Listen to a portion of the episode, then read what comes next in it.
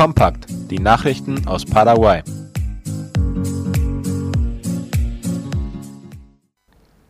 Das Dach des Regierungspalastes ist eingestürzt. Darüber berichten die Zeitungen ABC Color und La Nación. Gestern Nachmittag wurde die Hauptstadt von einem Sturm, der starken Wind und Regen mitbrachte, heimgesucht. Dabei ist die Metallkonstruktion, die für die Renovierungsarbeiten am Palast benutzt wurde, eingestürzt.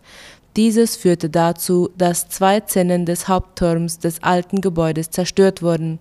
Glücklicherweise gab es keine Verletzten, sagte Kommissar José Martínez in einem Radiointerview.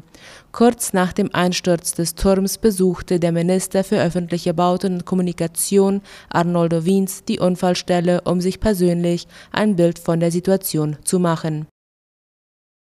Gesundheitsministerium warnt vor der Verbreitung von Masern.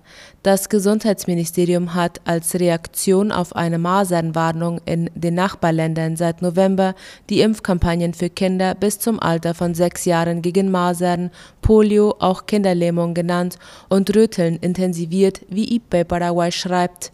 Der Direktor des erweiterten Impfprogramms Hector Castro forderte die Eltern auf, ihre Kinder ab einem Alter von sechs Monaten impfen zu lassen.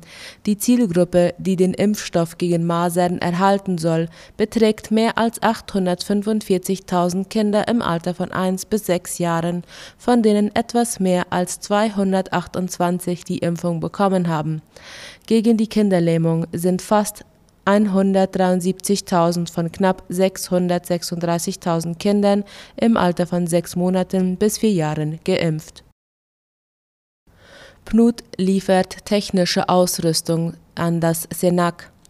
Das Nationale Sekretariat für Korruptionsbekämpfung SENAC hat gestern in Zusammenarbeit mit dem Entwicklungsprogramm der Vereinten Nationen PNUD technische und kommunikationstechnische Ausrüstung erhalten.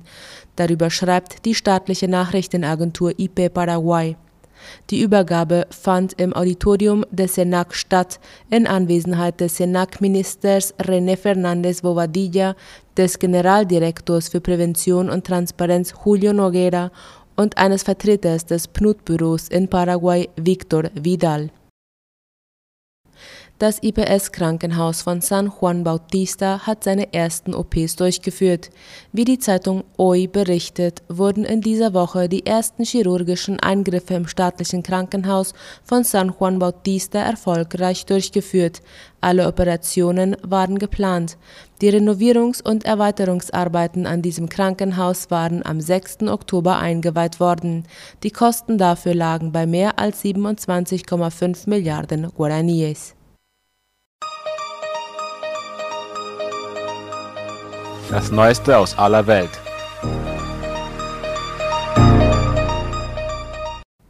Tausende Menschen fliehen vor Waldbränden in Colorado.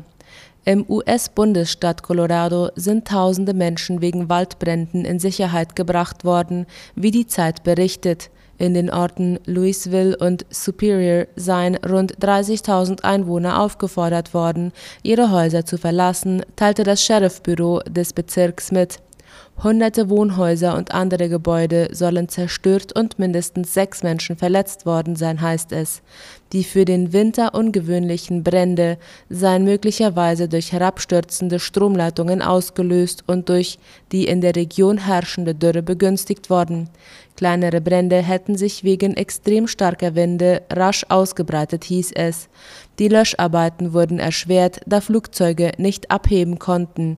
Der nationale Wetterdienst bezeichnete die Situation als lebensbedrohlich. Joe Biden droht Russland mit harten Sanktionen. US-Präsident Joe Biden hat Russland für den Fall eines militärischen Einmarsches in der Ukraine erneut mit harten Sanktionen und Gegenmaßnahmen gedroht. In einem Telefonat forderte er Präsident Wladimir Putin mit Blick auf die russischen Truppen nahe der ukrainischen Grenze zur Deeskalation auf, wie das Weiße Haus der Zeit zufolge mitteilte. Es brauche einen Abbau der Spannungen und eine Rückkehr zur Diplomatie, sagte Biden. Der Kreml wiederum warnte die USA davor, Sanktionen zu verhängen. Russland hatte der NATO, den USA als mächtigsten Bündnisstaat und ihren Verbündeten vor zwei Wochen den Entwurf einer Vereinbarung übergeben. Darin wird ein Ende der NATO-Osterweiterung gefordert, durch die sich Russland bedroht sieht. Darüber will die russische Seite ab dem 10. Januar verschiedene Gespräche führen, unter anderem mit US-Vertretern in Genf. In Tigray sind Dutzende Zivilisten durch Luftangriffe getötet worden. In der nordäthiopischen Region Tigray sind bei Luftangriffen der Regierungstruppen nach UNO-Angaben vergangene Woche Dutzende Zivilisten getötet worden, wie der ORF meldet. Luftangriffe zwischen dem 19. und 24. Dezember führten Berichten zufolge zu zahlreichen Opfern unter der Zivilbevölkerung, erklärte das UNO-Büro für die Koordinierung humanitärer Angelegenheiten OCHA gestern. OCHA machte keine neuen Angaben dazu, welche Berichte den Informationen zugrunde lagen.